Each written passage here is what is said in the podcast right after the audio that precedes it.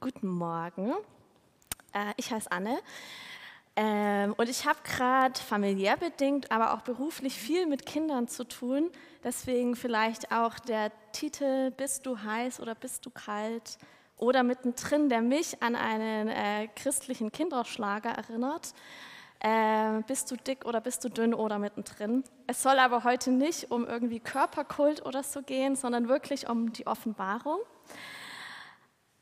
Aber ähm, nochmal zurück zu Kindern. Kinder sind ja sehr direkt. Ähm, ich weiß nicht, ob ihr das schon erlebt habt, aber bei uns zu Hause fällt ab und zu der Satz, Papa, weg hier.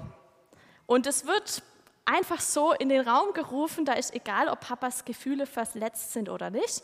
Das ist meine Meinung, die drücke ich aus.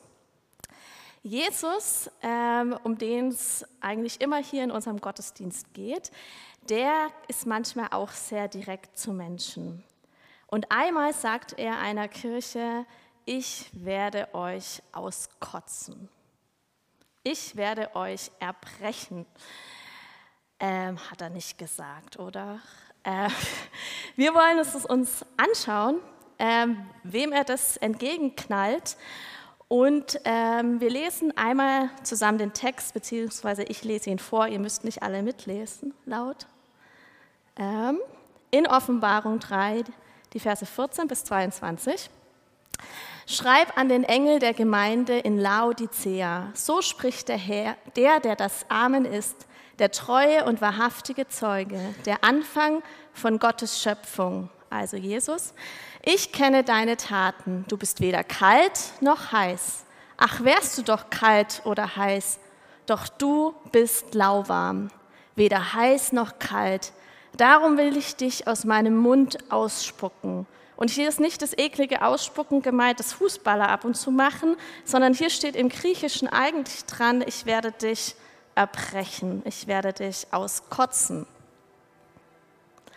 Du sagst, ich bin reich, habe alles im Überfluss und mir fehlt es an nichts. Dabei weißt du gar nicht, wie unglücklich du eigentlich bist, bedauernswert, arm, blind und nackt. Ich gebe dir einen Rat. Kauf Gold von mir, das im Feuer gereinigt wurde, dann bist du wirklich reich. Und kaufe weiße Kleider, damit du etwas anzuziehen hast. Sonst stehst du nackt da und musst dich schämen. Kauf außerdem Salbe und streich sie auf deine Augen, denn du sollst klar sehen können. Alle, die ich liebe, weise ich zurecht und erziehe sie streng. Mach also ernst und ändere dich Hör doch, ich stehe vor der Tür und klopfe an. Wer meine Stimme hört und die Tür öffnet, bei dem werde ich eintreten. Ich werde mit ihm das Mahl einnehmen und er mit mir. Wer siegreich ist und standhaft im Glauben, der soll neben mir auf meinem Thron sitzen, so wie auch ich den Sieg errungen habe und neben meinem Vater auf seinem Thron sitze. Wer ein Ohr dafür hat, soll gut zuhören, was der Geist Gottes den Gemeinden sagt. Es geht um eine Gemeinde, die äh, in einer Stadt ist, die sich Laodicea nennt. Und ich habe euch hier eine Karte mitgebracht, die leider ein bisschen verschwommen ist, aber ich hoffe, ihr erkennt noch so diese griechischen Inseln und dann daneben ein Land, das heute die Türkei ist. Damals hieß es Kleinasien und das war so das kulturelle Zentrum der Welt. Ähm, es war auch, nachdem Jerusalem zerstört wurde und bevor Rom so richtig groß war, war das auch das christliche Zentrum der Welt. Also da ging es ab. Ähm, und hier seht ihr so sieben Gemeinden oder sieben Orte, die sind alle in Blau eingezeichnet. Das sind die sieben Orte, an die Jesus einen Brief geschrieben hat in der Offenbarung. Es ging gest, äh, letzte Woche ging es um Ephesus und heute soll es um Laodicea gehen. Und Laodicea war ein Finanzzentrum, eine sehr reiche Stadt. Ähm, es gibt einen Text, dass ähm, Laodicea 60 nach Christus von einem Erdbeben komplett zerstört wurde und dann konnten die alleine ihre Stadt wieder aufbauen, ohne dass der Kaiser in Rom helfen musste. Sie haben das alles alleine hingekriegt. Und das spiegelt sich natürlich auch in dieser Gemeinde wieder. Also das sind ja Bürger der Stadt. ähm, ihre Stadt ist reich, sie sind auch reich. Und sie sagen, wir, wir sind reich, wir brauchen nichts, wir haben alles im Überfluss. Also ganz ehrlich gesagt, Jesus, dich brauchen wir eigentlich auch nicht. Und jetzt sagt Jesus, stimmt nicht. Du bist bedauernswert, du bist arm, du bist blind und du bist nackt. So wie du dich siehst, so sehe ich dich gar nicht. Und es ist die einzige Gemeinde von diesen sieben Gemeinden, ne, die überhaupt kein Lob von Jesus kriegt. Der sagt ihnen knallhart, so sieht's aus und es gibt auch nichts mehr, was ich euch sagen kann, was ihr toll macht. Er, ja, und man hat so den Eindruck, hm, komisch.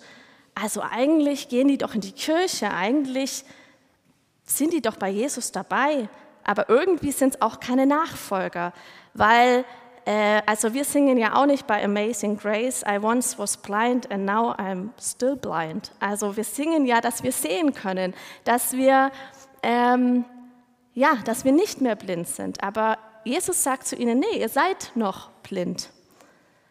Und er sagt ihnen, ihr seid lauwarm.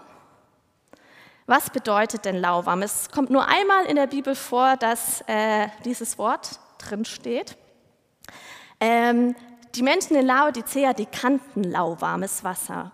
Und zwar hatten die keinen natürlichen Wasserzugang und deswegen haben sie von den umliegenden Städten ähm, durch Steinröhren und durch Aquädukte Wasser bekommen. Aber wenn es sehr heiß war, in der heißen Jahreszeit, sind diese Steinröhren knallheiß geworden und dann ist dieses kalte Wasser aus der Quelle durch die Steinröhren durch nach Laodicea und es warm, lauwarm rausgekommen. Also als Jesus das gesagt hat, wussten sie genau, was lauwarm bedeutet. Und mit lauwarmem Wasser kannst du halt nichts anfangen. Also du brauchst entweder kaltes Wasser als Erfrischung oder du brauchst heißes Wasser, um dir einen Tee zu machen oder um Medizin anzurühren, hat man heißes Wasser gebraucht. Und Jesus sagt, ihr sollt heiß oder kalt sein, aber bitte nicht lauwarm. Ähm, ich habe mich dann gefragt, okay, wir haben jetzt keine Steinröhren mehr, aus denen unser Wasser kommt. Äh, wie könnte ich denn das für mich so übertragen? Und ich habe mir gedacht, ich nehme euch mal die Kinderküche meiner Tochter mit. Ähm, und ich habe hier zwei Töpfe. Wenn ich ähm, heißes Wasser habe, ich nehme aber den Topf von dieser Platte weg und ich gehe damit weg dann ist mein Wasser irgendwann nicht mehr heiß. Es wird immer mehr lauwarm. Ich habe von der Platte habe ich den Topf weggenommen. Meine Quelle, damit das Wasser heiß ist oder heiß bleibt, ist verschwunden. Oder was ich auch machen könnte, ist, ich habe ja noch einen zweiten Topf dabei. Ich könnte Wasser nehmen, kaltes Wasser, und ich bin zwar noch auf dieser Quelle, auf der Platte drauf, die ist noch an, aber ich schütte die ganze Zeit kaltes Wasser rein und zack wird mein Wasser trotzdem lauwarm. Und ich glaube, das ist das, was Jesus sagen möchte. Ähm, ich muss es mal hier hin tun. Jesus sagt der Gemeinde, ihr könnt euch nicht entscheiden. Ihr seid kalt und heiß zugleich und das wird lauwarm. Ihr wollt euch die Vorteile holen. Ihr seid aber nicht ganz committed. Ihr seid nicht ganz verbindlich dabei. Ihr wollt ein bisschen Rettung am Kreuz, ein bisschen Himmel, aber ihr wollt eigentlich auch mit eurem Geld euch ein bisschen selber retten. Ein bisschen Himmel auf Erden. Ihr wollt ein bisschen Nachfolge, ein bisschen bei mir sein, aber eigentlich wollt ihr euch doch auch ein bisschen selber absichern, ein bisschen auf die Seite legen für schlechte Zeiten. Ihr wollt ein bisschen Nächstenliebe, ein bisschen anderen, anderen helfen, aber ihr wollt auch ein bisschen Wohlstand, ein bisschen für euch selber haben. Und so könnt ihr euch nicht entscheiden. Ihr sagt, ihr geht mit mir, aber eigentlich wollt ihr auch nicht meinen Wegen nachfolgen. Ihr lest die Bibel, ihr singt die Lieder, ihr trefft euch mit anderen Christen, ihr habt theologische Diskussionen, aber ihr kennt mich eigentlich nicht. ihr habt keine Gemeinschaft mit mir. Und du bist nicht bereit, Laodicea, ein Opfer in Kauf zu, zu nehmen, dein eigenes Ego mal auf die Seite zu stellen und mir nachzufolgen. Was unterscheidet dich eigentlich noch von den anderen Menschen in Laodicea? Was unterscheidet dich noch von den anderen Menschen in Stuttgart? Ach nee, das steht da nicht. Sorry. Steht nur Laodicea. Laodicea, das ist das Interessante, erkennt aber gar nicht, dass sie lauwarm sind. Die sagen ja, wir haben alles, wir brauchen nichts. Die erkennen gar nicht, dass ihr Topf schon lang vom Herd weg ist. Das sehen die nicht. Die erkennen auch nicht, dass sie die ganze Zeit Wasser reinkippen, dass die ganze Zeit da äh, was anderes reinkommt. Und warum merken sie es nicht? Weil bei Laodicea alles in Ordnung ist. Die haben keine Probleme, die brauchen ja nichts. Und ich glaube, der Gegenspieler, manche nennen ihn Satan, manche nennen ihn Teufel, der lässt sie in Ruhe. Da gibt es keine Versuchung, da gibt es keine Probleme, da gibt es keine Verfolgung, da gibt es keine Schicksalsschläge, weil die checken gar nicht, dass Jesus nicht mehr da ist. Die singen noch Lieder, die predigen noch Jesus, aber er ist schon längst nicht mehr da. So, aber es gibt noch eine Chance. Jesus, Jesus Gott persönlich schreibt Laodicea einen Brief. Und hier steht seit 2000 Jahren schwarz auf weiß, was mit ihnen eigentlich los ist. Er deckt auf. Er deckt auf nicht um zu vernichten, sondern um zu heilen. Und das hört sich so krass an und so, so schlimm und so richtig böse. Aber ich habe dann nochmal gedacht, wie das ist, wenn ich als Mama an der Straße stehe und mein Kind rennt einfach los dann wird aus der lieben Mama plötzlich eine sehr böse Mama, weil sie zieht das Kind zurück und mein Kind kriegt so richtig einen Einlauf, dass es checkt, dass es das bitte nicht mehr macht. Ja, und dann wirkt die Mama also richtig böse. Und ich glaube, so ist es auch bei Jesus. Es wirkt sehr böse, was er da macht, aber er macht es aus Liebe, um die Menschen in Laodicea zu heilen.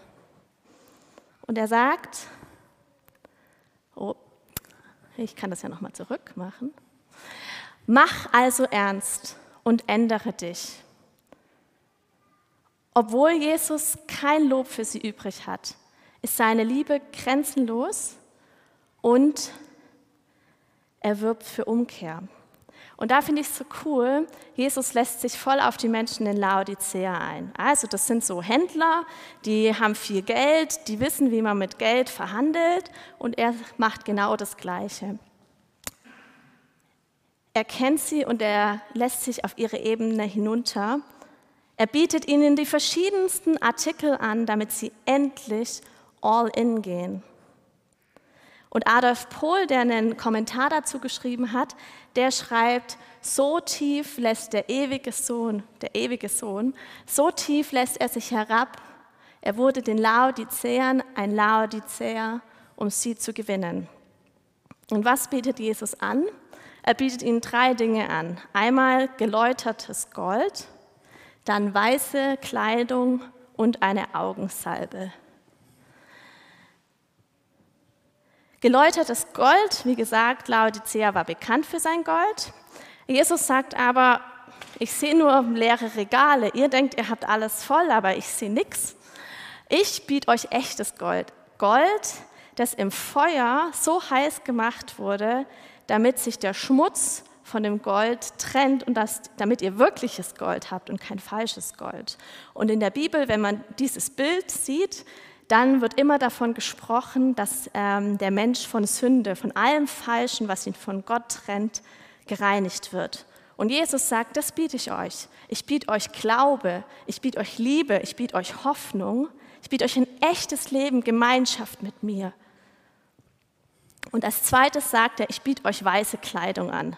Jetzt für uns, ja, okay, weiße Kleidung, was will ich mir damit sagen? Ähm, wir müssen uns vorstellen, die Gerichtssituation damals war die, dass wenn du angeklagt warst, dann du, musstest du in schwarzen Klamotten erscheinen.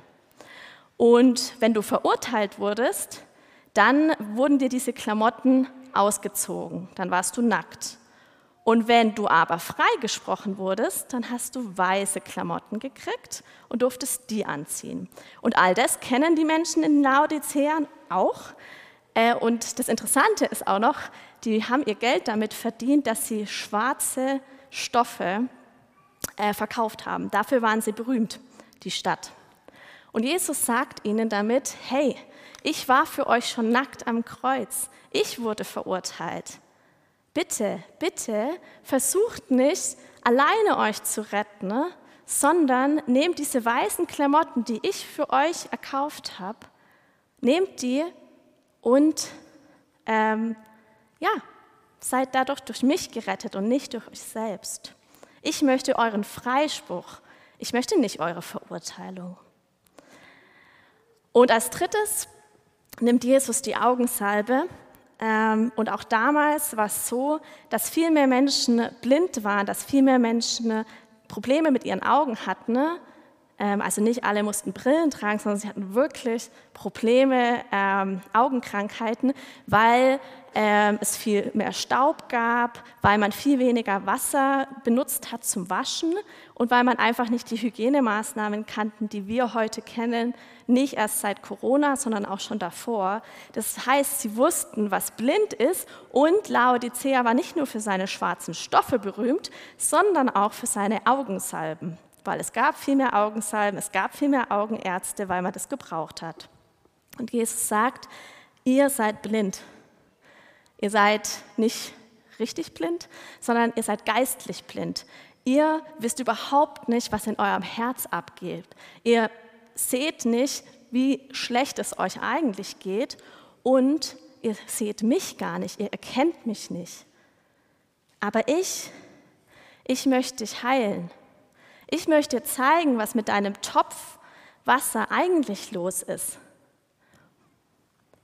Ich möchte, dass du wieder sehen kannst.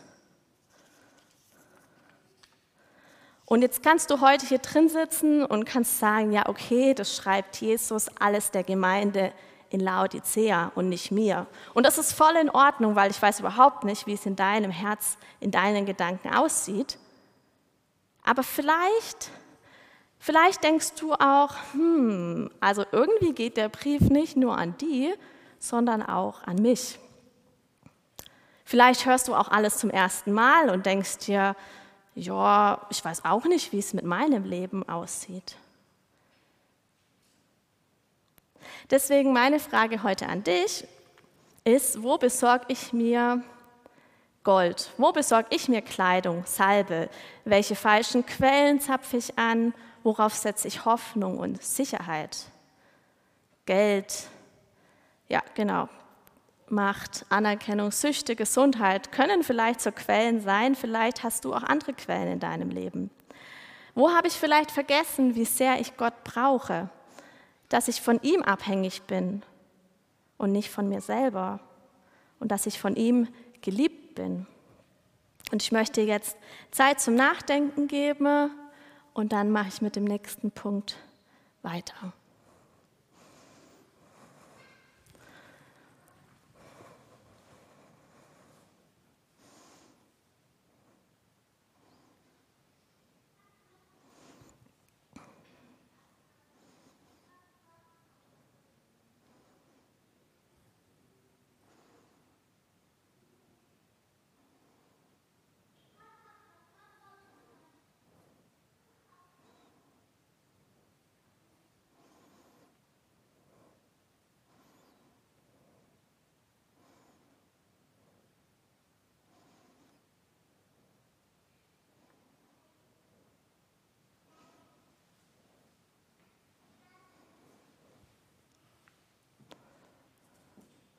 So, jetzt kommt mein Lieblingsteil. Achtung, nochmal aufpassen.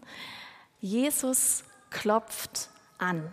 Dieser Jesus, der gerade noch gesagt hat, ich werde dich erbrechen, du tust mir nicht gut, dieser Jesus steht an der Tür und klopft an. Er bemüht sich um die Menschen in Laodicea. Es ist ihm super dringend und das merkt man daran, dass er nicht nur an der Tür steht und anklopft, sondern dass er auch äh, ruft. Also es würde ja eines reichen. Also entweder du knock, knock, knock, klopfst an und dann macht hier jemand auf. Oder du sagst, hallo, ich bin's Jesus und die Tür wird aufgemacht. Aber ich stelle mir das ungefähr so vor, das erlebe ich manchmal, ist, ähm, es könnte vielleicht laut werden, Achtung. Mama, Mama, Mama. Und so geht es manchmal dann so lange, bis ich halt die Tür aufmache. Ähm, und ich stelle mir vor, dass, also im Moment gerade stelle ich mir das dann oft so vor, wenn ich so einen Text lese, okay, vielleicht steht Jesus auch so an meiner Tür und klopft so an und ruft meinen Namen. Er ist penetrant, aber er tut es nicht mit Zwang und Gewalt, also er bricht nicht die Türe ein. Er möchte zu mir rein, er möchte bei mir essen und ich gehe nochmal zurück zu diesem Auskotzen. Das hat er ja gesagt, ich werde euch auskotzen. Im Griechischen steht da eine Zeitform, äh, die bedeutet im Deutschen so viel wie ich bin äh, bereit, ich werde es tun, ich werde dich ausspucken, ich werde dich auskotzen. Ich bin im Begriff dazu, das zu tun, aber es gibt noch die Möglichkeit, dass du dich anders entscheiden kannst ähm, und dann werde ich es nicht machen. Also die Wende ist offen. Er möchte reinkommen und möchte bei uns essen. Und ähm, in der orientalischen Kultur ist es heute noch Brauch, dass äh, wenn jemand zu dir zum Essen kommt, dann ist es für die eine super Ehre. Und Jesus gibt uns diese Ehre und sagt, ich möchte zu dir reinkommen, ich möchte heute dein Gast sein. Und er lädt uns nicht zu sich nach Hause ein, sondern er lädt sich zu uns ein äh, zu den Menschen in Laodicea und vielleicht auch zu dir, zu den Menschen, die lauwarm sind. Ich muss erst, nicht erst noch äh, meine Spülmaschine einräumen, meinen Staubsauger betätigen, die Toilette putzen und alles aufräumen, bevor Jesus reinkommt, sondern er möchte sofort rein. Er möchte rein, auch wenn es in meiner Seele noch nicht aufgeräumt ist, auch wenn ich noch nicht alles geregelt habe und alle Verletzungen sind irgendwie heil, sondern er möchte jetzt rein in diese unaufgeräumte Wohnung. Die Frage ist, ob ich ihn reinlasse, ob ich aktiv werde und Ja sage und die Tür aufmache. Und es geht jetzt nicht darum, dass wir dann noch mehr leisten müssen, dass wir noch mehr aus unserer eigenen Kraft herausmachen müssen, dass wir noch mehr in der Gemeinde mitarbeiten oder noch mehr in der Homezone. Also super und danke an alle, die gestern hier waren und geputzt haben und ihr dürft es weiterhin tun. Aber darum geht es eigentlich, geht es nicht darum, dass ihr noch mehr machen müsst, und aus eurer eigenen Kraft und aus euren eigenen Ressourcen heraus irgendwas macht, sondern es geht darum, Jesus in seiner vollen Liebe zu begegnen. Zu erkennen, dass wir ihn brauchen, dass du und dass ich ihn brauche, dass wir ihn brauchen, um gerettet zu sein und um ein Leben in Fülle zu leben. Und Jesus nennt konkrete Schritte und die möchte ich euch jetzt sagen. Und dann habt ihr Zeit, mit euch selber und mit Jesus im Gespräch zu sein. Zu prüfen, ob dieser Brief äh, nur für die Gemeinde in Laodicea war oder ob der Brief auch heute noch für dich ist.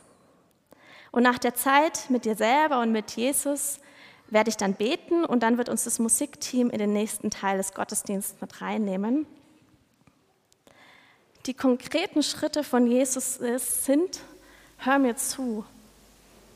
Wer meine Stimme hört, Jesus sagt, ich zeige dir, wie dein Leben aussieht. Du bist nicht all in gegangen. Du machst nur, was angenehm ist und was, was gut ausschaut. Öffne deine Türe. Mach dein Herz, deine Gedanken, deine Seele auf. Und ich zeige dir, wer du wirklich bist und was du wirklich brauchst. Ich zeige dir, dass du mich brauchst.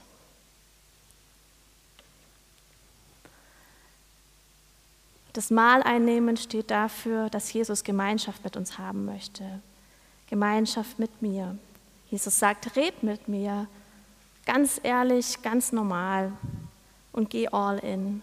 Lass mich, Jesus, rein. Ein erstes Mal oder ein wiederholtes Mal. Und mach das gleich konkret. Oft nimmt man sich das vielleicht so vor, aber mach es heute konkret. Erzähl es jemandem, vielleicht deinem Sitznachbar oder jemandem aus dem Restore-Team. Heute beim Lobpreis werden Sarah und Tobi hinten stehen und ihr könnt auf sie zukommen, ähm, könnt den Schritt konkret machen, könnt für euch beten lassen. Ich glaube, ihr könnt auch nach dem Gottesdienst noch auf sie zukommen.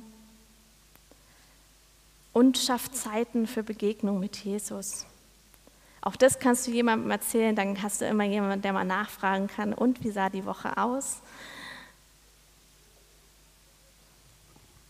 Hör mir zu, öffne deine Tür und hab Gemeinschaft mit mir. Dann wird lauwarmes Wasser wieder heiß. Dann wird das Wasser wieder auf die Herdplatte gestellt. Und wir drehen mal hier nochmal auf.